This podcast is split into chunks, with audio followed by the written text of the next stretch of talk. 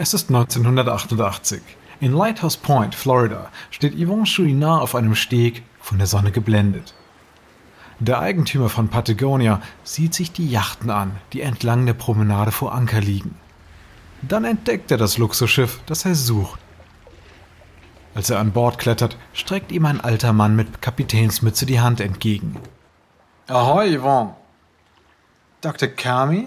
Ja, ja, aber für Sie bin ich Mike. Setzen Sie sich, ich hole uns kühle Getränke. Mit seinem schneeweißen Bart und der Matrosenmütze wirkt Kami nicht gerade wie ein Management-Guru.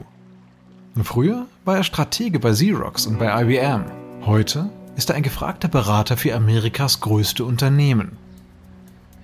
Mächtig wie Yoda aus Star Wars verdient er eine Million Dollar pro Jahr mit seinen Weisheiten. Den kalten Guavensaft in der Hand erklärt ihm Chouinard, warum er da ist. Vielen Dank, dass Sie sich Zeit nehmen. Mein Problem entspricht vielleicht nicht dem, was Sie erwarten. Schon bald wird Patagonia mehr als 100 Millionen Dollar pro Jahr umsetzen. Wir wachsen. Andauernd. Oh, das gefällt mir nicht. Im Herzen bin ich immer noch ein Handwerker, kein Geschäftsmann. Ah ja, verstehe. Sagen Sie mir mal, was würden Sie tun, wenn Geld keine Rolle spielen würde? Hm. Ich würde in meinem Leben wahrscheinlich damit verbringen, durch die Südsee zu segeln, um die perfekte Welle zum Surfen zu finden und die besten Gewässer, um Bonefisch zu fangen. Okay, und warum verkaufen Sie dann Patagonia nicht und tun das einfach? Naja, ich bin ein Pessimist, was die Zukunft unseres Planeten angeht. Ich kann die Firma nutzen, um, um irgendwie zu helfen so etwas wie ein Prozent des Gewinns für Umweltorganisationen zu spenden. Ich glaube, ich bin immer noch im Geschäft, damit ich am Ende Geld verschenken kann. Kami schaut Shuina in die Augen. Das? Das ist Blödsinn. Shuina bleibt vor Schreck der Mund offen stehen. Kami lehnt sich vor. Wenn Sie unbedingt Geld verschenken wollen, dann verkaufen Sie und gründen Sie eine Stiftung. Wenn sie die richtigen Käufer finden, dann spenden die weiter. Einfach weil das großartiges Marketing ist. Nun, ich mache mir Sorgen, was mit Patagonia dann passiert. Cammy lehnt sich in seinem Stuhl zurück. Naja, in dem Fall belügen sie sich vielleicht selbst, warum sie am Ende in diesem Geschäft sind. Chouinard verlässt die Yacht, verwirrter als er gekommen ist. Er wollte Antworten bekommen. Doch jetzt muss er ein Rätsel lösen. Wenn er nicht will, dass Patagonia wächst, aber es auch nicht weggeben möchte, was zum Teufel soll er dann damit machen?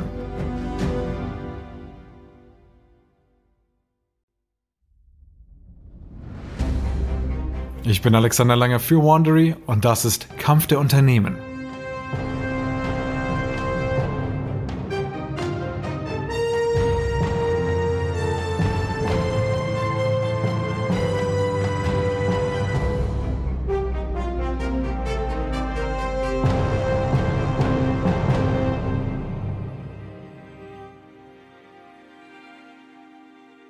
Der letzten Episode hat Patagonia mit Kleidung, die Wanderern wie Modebewussten gefällt, einen Treffer gelandet.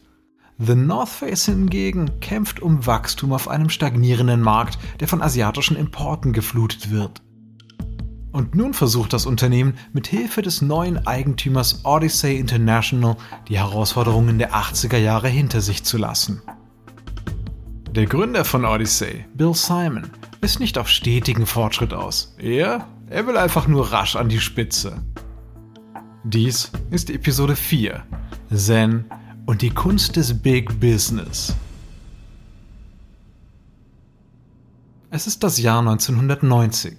Simon sitzt im kalifornischen Berkeley im Konferenzraum von The North Face und hört sich das Angebot eines absonderlichen Geschäftsmannes an. Dieser Mann ist Scott Schmidt und er ist alles andere als professionell. Sein Hemd steht offen, sein blonder Fokuhila ist ungekämmt und er trägt eine alte Baseballkappe. Doch in der Schießszene ist Schmidt eine Legende. Er ist Extremskifahrer. Nein, er ist der beste Extremskifahrer der Welt. Ein Mann, der Pulverschneefans mit waghalsigen Abfahrten über steile Hänge begeistert, bei denen schon der kleinste Fehler tödlich sein kann. Aber mit Beifall allein lassen sich keine Rechnungen bezahlen. Jetzt hofft Schmidt, mit Hilfe von The North Face von seinem Ruf profitieren zu können. Er steht unbeholfen vor Simon und erzählt ihm von seiner Idee. Also, die Ausrüstung von North Face ist großartig, klar, aber für Skifahrer nicht optimal. Ich muss immer Anpassungen vornehmen, zum Beispiel zusätzliche Taschen oder Polsterungen. Was Extremskifahrer brauchen, ist eine für sie entwickelte Ausrüstung. Zum Beispiel diese. Schmidt überreicht die handgezeichnete Illustration einer gelb-schwarzen Skijacke. Sie ist mit vielen Notizen versehen. Protektoren gegen Aufpralle, Reißverschlüsse für die Ventilation, stärkeres Gewebe an den Reibungspunkten, um den Verschleiß zu reduzieren. Es gibt sogar eine Tasche für die Sonnenbrille. Und das ist erst der Anfang. Ich habe Ideen und Entwürfe für eine ganze Linie, von Hardshell-Jacken bis Funktionsunterwäsche. Ich nenne sie Steep Tech. Simon legt die Skizzen weg. Gut, gut. Sie haben hier viel Arbeit in dieses Projekt gesteckt. Aber die Teile werden sich nicht verkaufen. Es gibt einfach zu wenige Extremskifahrer. Schmidt versucht die Idee noch zu retten. Aber naja, aber es wird Überschneidungen geben. Normale Skifahrer lieben extreme Skifilme. Vielleicht finden die ja die Ausrüstung toll und kaufen sie. Auch wenn sie sie eigentlich nicht brauchen. Simon lehnt sich im Stuhl zurück. Schmidt liegt nicht ganz falsch. Vielleicht tragen manche Leute dieses Zeug, um sportlich auszusehen. Außerdem würde eine Extremskilinie The North Face als Marke für High-Performance-Ausrüstung im Nischenmarkt ausweisen. Naja, es könnte einen Crossover-Effekt geben, so wie unsere Everest-Ausrüstung. Okay, okay. Vielleicht eine hochpreisige Spezialkollektion, aber erwarten Sie ja nicht zu viel. Ich bezweifle nämlich immer noch, dass jemand die Sachen überhaupt nur haben will. Simons Meinung ist Schmidt egal. The North Face wird ihn dafür bezahlen, seine eigene Skibekleidungslinie mitzugestalten. Nachdem er jahrelang von der Hand in den Mund gelebt hat, ist das ein Grund zum Feiern. Und während sich The North Face mit Steep Tech beschäftigt, ziehen über Patagonia schwarze Wolken auf. Juli 1991. In den Büros von Patagonia in Ventura herrscht Angst. Die übliche gute Laune ist verschwunden. Die Angestellten sprechen nur im Flüsterton miteinander. Alle Augen richten sich auf den Sitzungsraum. Dort befindet sich ein Berater, der die Reihen lichten soll. Alle schrecken auf, als sich die Tür öffnet und der Berater heraustritt. Er sieht sich in dem Großraumbüro um und steuert dann auf den Schreibtisch einer Frau mit langen dunklen Haaren zu und führt sie in den Besprechungsraum. Minuten später taucht sie wieder auf. Die Augen rot vor Tränen und ab sofort arbeitslos. Im Laufe des Tages verlieren noch andere ihre Jobs. Am Ende werden es 150 Menschen sein. Das ist ein Fünftel der gesamten Belegschaft. Für ein Unternehmen, das sich lange Zeit wie eine Familie angefühlt hat, ist das brutal. Für die meisten ist Patagonia wie ein zweites Zuhause, in dem sie eine Kinderbetreuung vor Ort haben, frisch gebackene Muffins mampfen und zum Surfen gehen, wenn die Wellen hoch genug sind. Als der Tag zu Ende geht, versammelt Yvonne Chouinard den Rest um sich. Der Gründer hat jahrelang darüber gesprochen, das rasante Wachstum von Patagonia zu bremsen. Die heutigen Entlassungen waren keine Option, sondern notwendig erzwungen durch die Rezession, die das Land heimsucht. Heute war der schwärzeste Tag in der Geschichte von Patagonia. Aber es musste sein, weil. Ein wütender Angestellter unterbricht seinen Chef an dieser Stelle. Moment, musste? Ich kenne die Zahlen. Wir könnten dieses Jahr um 20 Prozent wachsen. Chouinard dreht sich um. Richtig. Ja, das ist richtig. Aber wir hatten ein 44-prozentiges Wachstum geplant und auf dieser Grundlage Leute eingestellt und Ausgaben getätigt. Doch durch die Rezession bestellen die Einzelhändler weniger. Die Bank hat unseren Kreditrahmen gekürzt. Gina macht eine Pause. Die Wahrheit ist, dass wir mit einer ungesunden Geschwindigkeit gewachsen sind. Und das, das wird nie wieder passieren. Von nun an wachsen wir nachhaltig. Die Belegschaft von Patagonia weiß es noch nicht, aber es stehen weitere Veränderungen bevor. Nach jahrelangem Zweifeln hat Chouinard endlich herausgefunden, was er mit Patagonia machen will.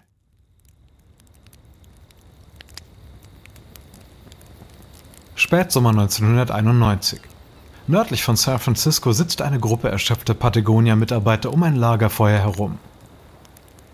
Sie haben den Tag mit Wandern verbracht und sind Chouinard tief in die hügelige Küstenlandschaft gefolgt.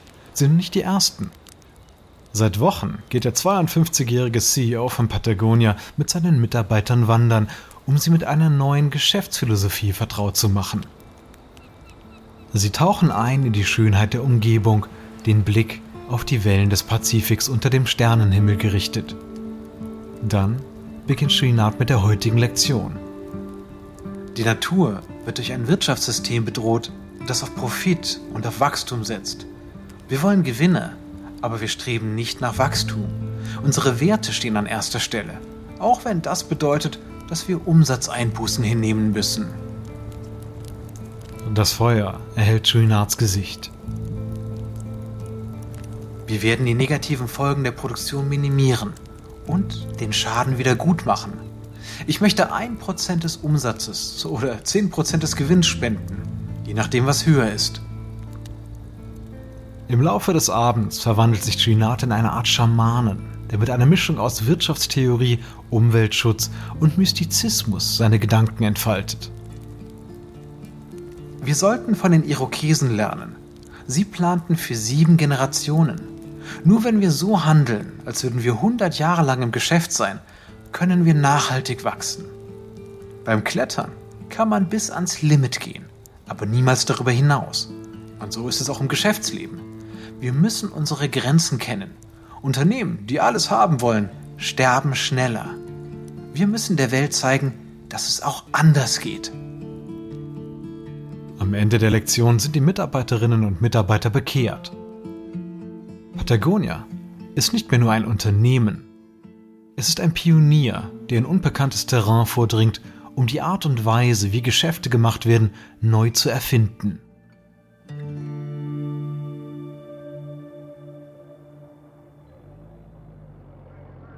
Eine Januarnacht im Jahr 1992. Der Extremskifahrer Scott Schmidt fährt durch Manhattan und er fühlt sich gut. Letzten Herbst hat The North Face seine Steep Tech Extremskibekleidung eingeführt. Die Verkaufszahlen übertreffen alle Erwartungen. Steep Tech ist bereits zu einer der meistverkauften Produktlinien geworden. The North Face führt diesen Erfolg auf Schmidts Berühmtheit zurück. Aber das ist nicht der einzige Grund. Schmidt hält an einer Ampel an und blickt auf die dunklen Straßen. Er befindet sich in einem gefährlichen Viertel. Die Fenster sind zerbrochen, Graffiti bedecken die Wände. Dann entdeckt er etwas Ungewöhnliches. Und ihm fällt die Kinnlade herunter. Das gibt's nicht. Auf der anderen Straßenseite steht ein Dealer und er ist von Kopf bis Fuß in Steep Tech gekleidet. Als Schmidt an ihm vorbeifährt, denkt er, dass der Typ wohl ein seltsamer Einzelfall ist. Aber, aber das ist er nicht. Überall in der Stadt verwandeln Graffiti-Künstler und Drogendealer die Bergkleidung von The North Face in Streetwear. Sie mögen die tiefen Taschen, in denen sich Spraydosen und kleinformatiges Gut unterbringen lassen. Und die mächtigen Parkers lassen sie groß aussehen, was ein Schutz ist.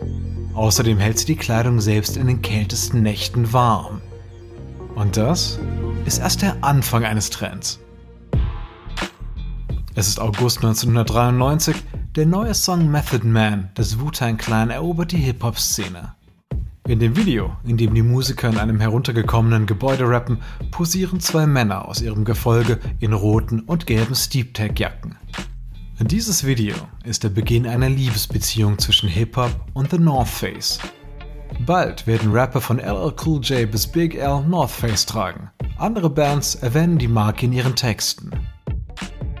The North Face verlässt ohne jeden Plan die Pisten und begibt sich in die Innenstädte, was immer die Rapstars tun, das bürgerliche Publikum in den USA und Übersee wird folgen. Doch der Trend kommt zu spät, um die Bilanz von The North Face aufzubessern. Seit 1988 hat der Eigentümer Odyssey International ein Outdoor-Imperium aufgebaut. Es hat nicht nur The North Face gekauft, sondern auch viele seiner Konkurrenten. Doch wie Yvonne Chouinard schon sagte, Unternehmen, die alles an sich raffen, sterben schneller. Odyssey geht aufgrund seiner überstürzten Expansion Konkurs. Da die Gläubiger ihr Geld einfordern, muss Odyssey sein Autoreich auflösen. Das Unternehmen verkauft Marken wie Marmot, dessen Europazentrale heute in Frankfurt liegt. Dann wird The North Face einer unternehmerischen Crash-Diät unterzogen, um es für die Auktion vorzubereiten. Odyssey schließt 12 der 20 Outlet-Stores von North Face. Auch die Fabrik in Berkeley wird aufgegeben. Genau wie Patagonia wird The North Face seine Ausrüstung nun auf der anderen Seite des Pazifiks herstellen. Und dann, als der Aderlass vorbei ist, bietet Odyssey The North Face zum Verkauf an. Mai 1994. In einem Gerichtssaal in Oakland findet die Versteigerung von The North Face statt. Die Gebote beginnen bei 33 Millionen Dollar, aber der Preis übersteigt bald die 50. Jetzt sind nur noch zwei Bieter übrig. Einer davon ist der Sandalenhersteller Deckers. Der andere ein Konsortium, geleitet von zwei Mitgliedern des North Face Führungsteams. Der Vertreter von Deckers erhöht den Einsatz.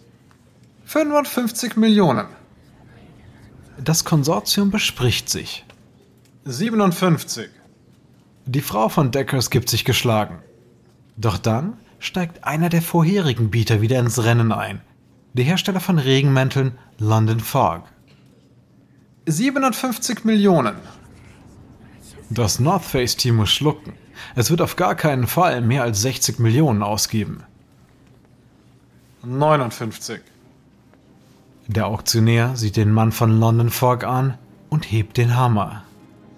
Zum ersten, zum zweiten und verkauft. Die Führungskräfte von North Face haben gewonnen und können nun ihren Masterplan in die Tat umsetzen. Sie wollen The North Face an die Börse bringen und mit dem Geld aus dem Aktienverkauf das Wachstum gewaltig anheizen.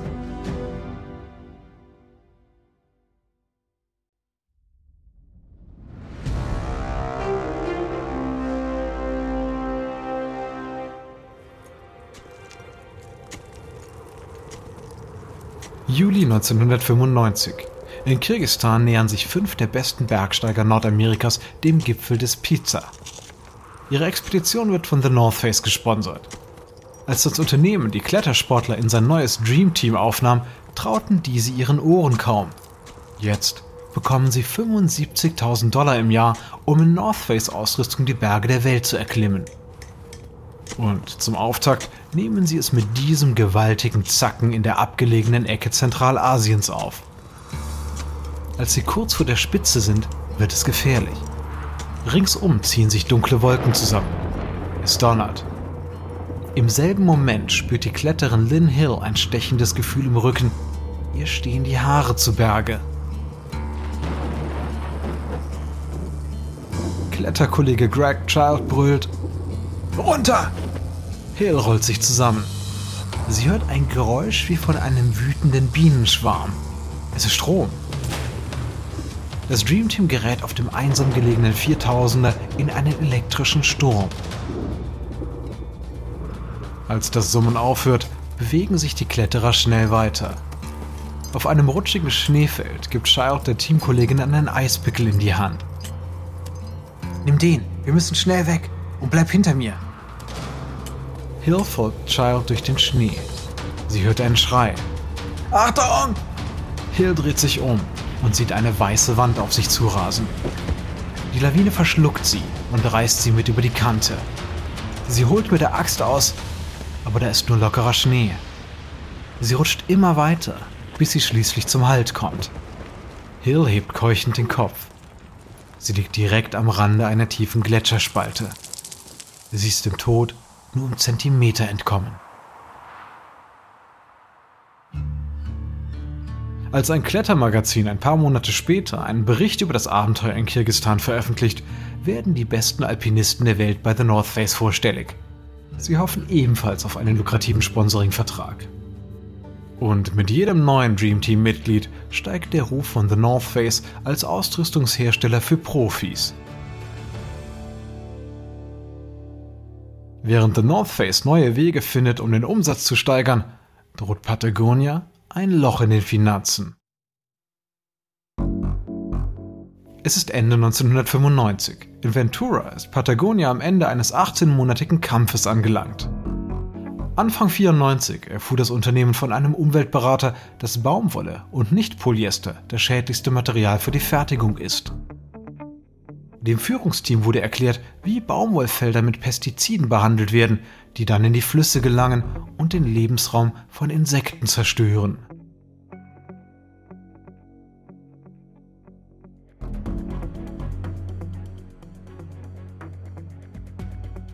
Das knappe Angebot an Bio-Baumwolle führte zur Reduktion der Kleidungsproduktion. Und die meisten Textilfabriken weigerten sich, mit dieser Baumwolle zu arbeiten. Weshalb das so war?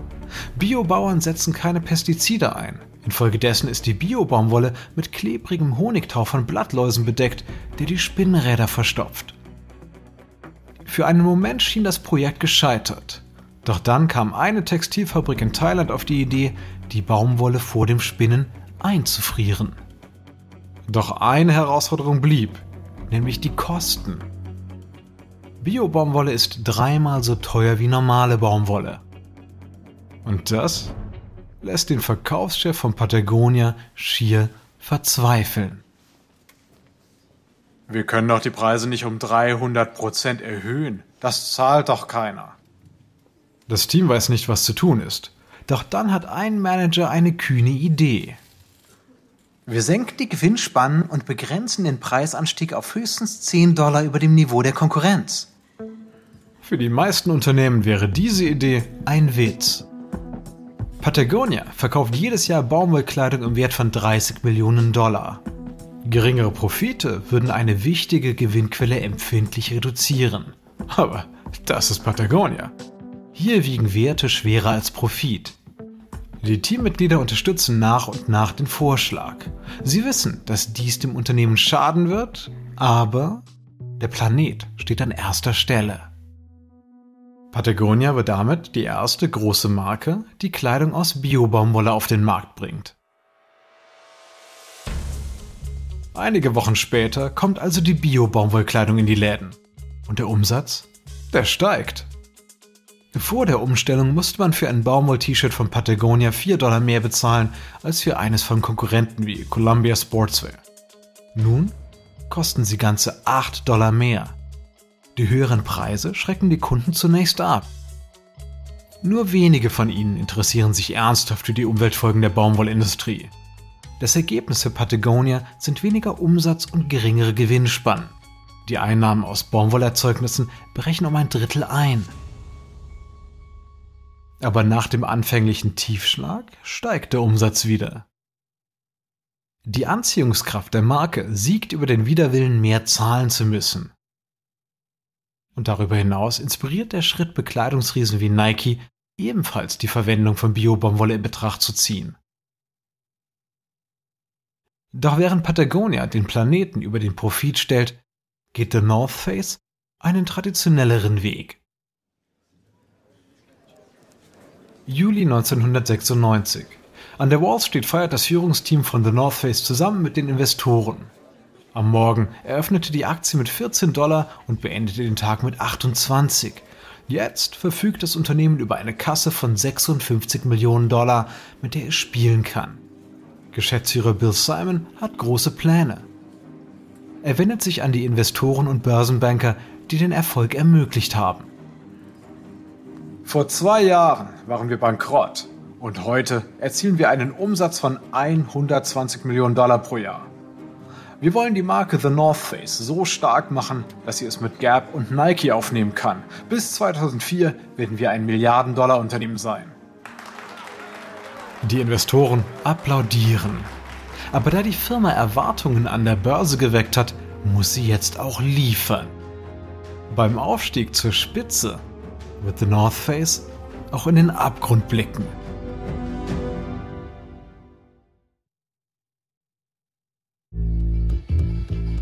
In der nächsten Folge brennt The North Face aus, ein Jeans-Gigant steigt in die Outdoor-Arena ein und Patagonia beharrt auf seinen Prinzipien.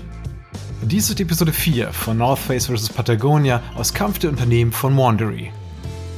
Ich hoffe, Ihnen hat diese Episode gefallen. Wenn Sie mehr über Patagonia und The North Face erfahren wollen, empfehlen wir den Film Mountain of Storms sowie das Buch Lass die Mitarbeiter surfen gehen von Yvonne Chouinard und das Buch Conquering the North Face von Herb Klopp. Ein kurzer Hinweis zu den Dialogen, die Sie soeben gehört haben. Wir wissen natürlich nicht genau, was gesprochen wurde. Doch die Dialoge basieren nach bestem Wissen auf unseren Recherchen. Ich bin Ihr Sprecher, Alexander Langer. Tristan Donovan hat diese Geschichte geschrieben, produziert wurde sie von Emily Frost. Karen Lowe ist unsere leitende Produzentin und Redakteurin. Sounddesign von Kyle Rendell. Emily Kunkel ist Produktionskoordinatorin. Jess Radburn, Jenny Laura Backman und Marshall Louis sind unsere ausführenden Produzenten. Erstellt von Anna Lopez für Wandery.